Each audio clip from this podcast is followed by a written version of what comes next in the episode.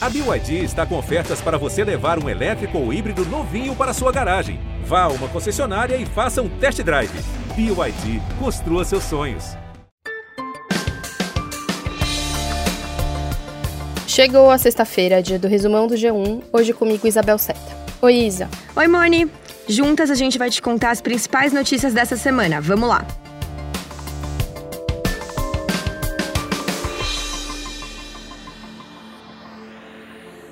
Partir dessa sexta-feira, estão suspensos todos os voos entre o Brasil e Portugal. A medida vai valer até o dia 14 de fevereiro por decisão do governo português, que quer impedir a disseminação da nova variante brasileira do coronavírus. Por esse mesmo motivo, a Itália já tinha suspendido voos do Brasil na semana passada. A Alemanha também está planejando restringir a entrada de viajantes brasileiros. Nessa semana, a Organização Mundial da Saúde fez um alerta de que a variante brasileira do vírus já foi detectada em oito países. Apesar de essa nova cepa causar preocupação porque parece ser ainda mais transmissível que outras linhagens do vírus em circulação, a OMS afirma que são necessários mais estudos para avaliar a variante brasileira e também a britânica, que já está presente em 70 países, e ainda a sul-africana, identificada em mais de 30 países. Por causa dessas novas cepas do coronavírus, os Estados Unidos decidiram nessa semana que vão manter a proibição de entrada de viajantes que passaram pelo Brasil, por países da União Europeia e pelo Reino Unido.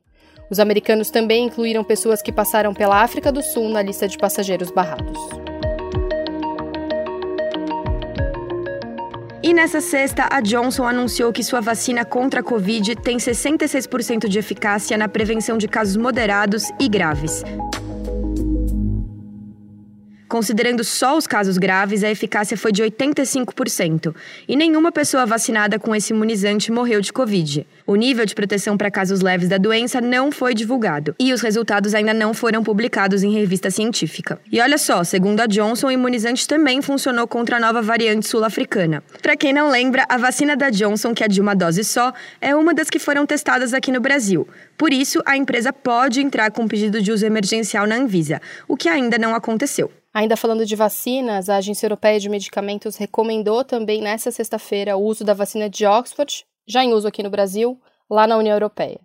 Para começar a distribuição e aplicação de doses da vacina nos 27 países do bloco, que já usam a vacina da Pfizer, ainda é necessária uma autorização da Comissão Europeia. Enquanto isso, por aqui, governadores e deputados que fazem parte da Comissão de Enfrentamento da Covid se mobilizaram para pressionar o Ministério da Saúde a decidir com urgência sobre a compra de um lote de 54 milhões de doses da vacina do Instituto Butantan.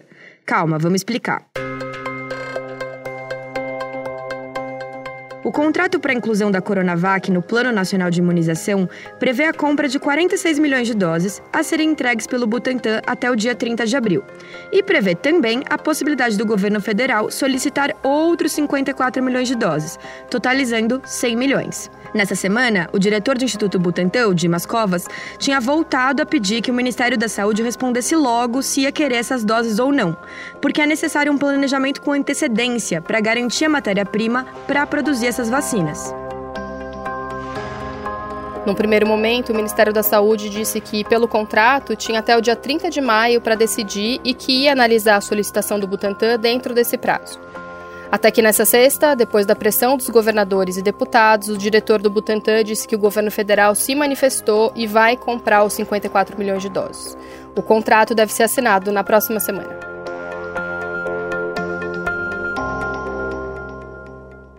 O ministro do STF, Ricardo Lewandowski, autorizou a abertura de um inquérito para investigar a conduta do ministro da Saúde, Eduardo Pazuello, na crise sanitária do Amazonas. O sistema de saúde do estado entrou em colapso e pacientes com Covid morreram por falta de oxigênio em hospitais. A Procuradoria-Geral da República foi quem pediu a investigação do ministro por suposta omissão, levando em consideração, por exemplo, um relatório que aponta que o Ministério da Saúde foi sim informado no dia 8 de janeiro pela empresa que fornece oxigênio sobre a falta do produto, e que mesmo assim a pasta iniciou a entrega do oxigênio só no dia 12 de janeiro. O próximo passo é a Polícia Federal instaurar a investigação, que vai tramitar no Serviço de Inquéritos Especiais, porque, como ministro, Pazuello tem foro privilegiado. Ele vai ter que apresentar informações sobre as ações efetivas adotadas em relação à crise de saúde em Manaus. No último sábado, dia 23, mesmo dia que a PGR pediu a abertura da investigação, o ministro chegou em Manaus para ficar, abre aspas, o tempo que for necessário. Pazuello desembarcou junto com 132 mil doses da vacina Oxford AstraZeneca. Nessa semana, o Brasil registrou o terceiro dia com maior número de mortes pela Covid em 24 horas desde o início da pandemia. Foram 1.439 mortes em um único dia. Com isso, a média móvel de óbitos no país chegou ao maior nível desde agosto do ano passado. No total, são mais de 221 mil mortos pelo coronavírus e mais de 9 milhões de casos da doença. Agora, falando de política. No começo da semana que vem, tem eleição para as presidências da Câmara e do Senado, nas quais só os parlamentares votam, o que está marcado para acontecer na segunda-feira, dia 1 de fevereiro. E nessa reta final da disputa, o deputado federal Baleia Rossi, do MDB de São Paulo, candidato à presidência da Câmara, acusou o Palácio do Planalto do que ele chamou de brutal interferência na eleição. O principal adversário dele é Arthur Lira, deputado pelo Progressistas de Alagoas e apoiado pelo presidente Jair Bolsonaro. Lira nega que tem interferência do Planalto na disputa. Mas Isa ele só esqueceu de combinar com o presidente. O próprio Bolsonaro admitiu essa semana que interfere, sim. E o presidente Bolsonaro afirmou hoje a intenção de influenciar na presidência da Câmara por meio de deputados do PSL. Essa declaração foi feita a apoiadores ali na saída do Palácio do Alvorada, depois de uma reunião com deputados do partido. Enquanto isso, no Senado, o MDB abandonou a candidatura de Simone Tebet para a presidência da casa. Deixada de lado pelo próprio partido, a senadora pelo Mato Grosso do Sul lançou uma candidatura solo independente. No Senado, o governo apoia Rodrigo Pacheco, que é senador pelo DEM de Minas Gerais. Gerais. As duas votações são secretas.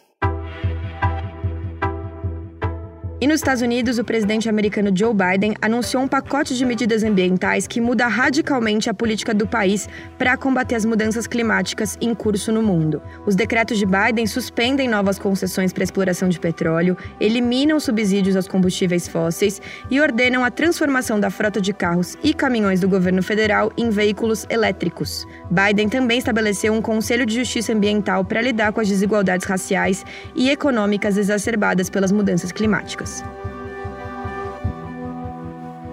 Agora, uma história que deu muito o que falar nessa semana. A GameStop, uma empresa de videogames, virou personagem central de uma investigação na Bolsa de Valores americana. Houve só o que aconteceu. No começo do ano, a ação da empresa valia 19 dólares. Na semana passada, os papéis começaram a disparar até bater 348 dólares na quarta-feira, uma alta de mais de 1.800%. Tudo isso por causa de um movimento orquestrado em um fórum online de discussão no Reddit por um grupo de pequenos investidores. Eles decidiram comprar ações da empresa para desafiar analistas e investidores de Wall Street que, por meio de fundos, apostavam contra a GameStop numa operação que é conhecida como operar vendido. Vamos explicar. Para operar vendido, um fundo pega emprestadas ações de uma empresa e vende elas pelo preço atual, esperando que no futuro ela esteja mais barata na hora de fazer a recompra. Assim, quando a ação cai, o investidor compra ela de volta e fica com a diferença. Por exemplo, imagine uma ação que vale 10 reais. Daí o investidor vai lá e aluga essa ação e vende ela por esse mesmo valor, 10. Daí o valor da ação cai para 7 reais. Ele compra de novo e devolve a ação alugada, embolsando 3 reais de diferença. No caso da GameStop, todas as ações da empresa estavam alugadas numa aposta de grandes investidores de que elas iriam despencar. Notando isso, pequenos investidores começaram a comprar as ações, fazendo o preço subir. Assim, eles obrigaram os fundos a desfazer as operações de aluguel para evitar perdas ainda maiores. Por causa disso, os fundos acumularam prejuízos de 5 bilhões de dólares. Um deles até quebrou. Nisso tudo, a Bolsa de Nova York teve que interromper as operações mais de 10 vezes, e a investigação sobre o movimento orquestrado envolveu até a Casa Branca.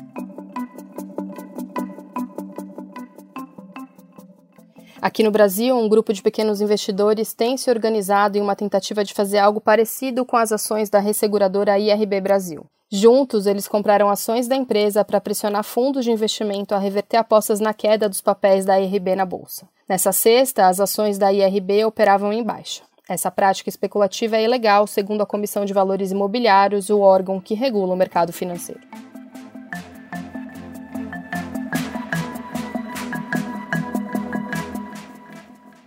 E nessa semana veio à tona um mega vazamento de dados de 223 milhões de brasileiros, como nomes, CPFs, fotos, salários e até endereços, que foram divulgados e vendidos na internet. O Procon de São Paulo notificou a Serasa Experian, empresa de análise de crédito, que é suspeita de vazar esses dados. A empresa nega. Com o mega vazamento, fraudadores usaram as informações para aplicar golpes, como o saque do FGTS. Criminosos usaram o CPF de trabalhadores, acessaram o aplicativo Caixa Tem, informando e-mails falsos e pegaram o dinheiro. Então, fique esperto. Calma, Juliette, o cara só foi educado. Calma, Juliette, o cara só foi educado. Disse oi, tudo bem, obrigado. E tu chamou de namorado. Essa música aí é o funk que o MC WC fez pro BBB 21, nesse romance que a gente tá esperando para ver o que é que vai dar ou não vai dar, né?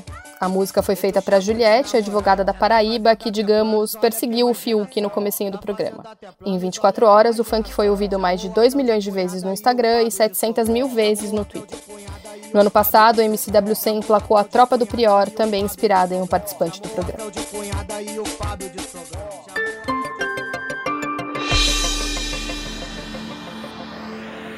E no sábado tem a grande decisão da Libertadores. Palmeiras e Santos se enfrentam no Maracanã às 5 da tarde. Por causa da pandemia, o jogo não vai ter torcida e apenas poucos convidados vão poder assistir lá no estádio. Além do título, os dois times vão decidir quem vai ser o primeiro brasileiro a levantar a taça da Libertadores no Maracanã. Esse foi o Resumão, nosso podcast semanal que está disponível no G1, é claro, ou então na sua plataforma de áudio digital preferida.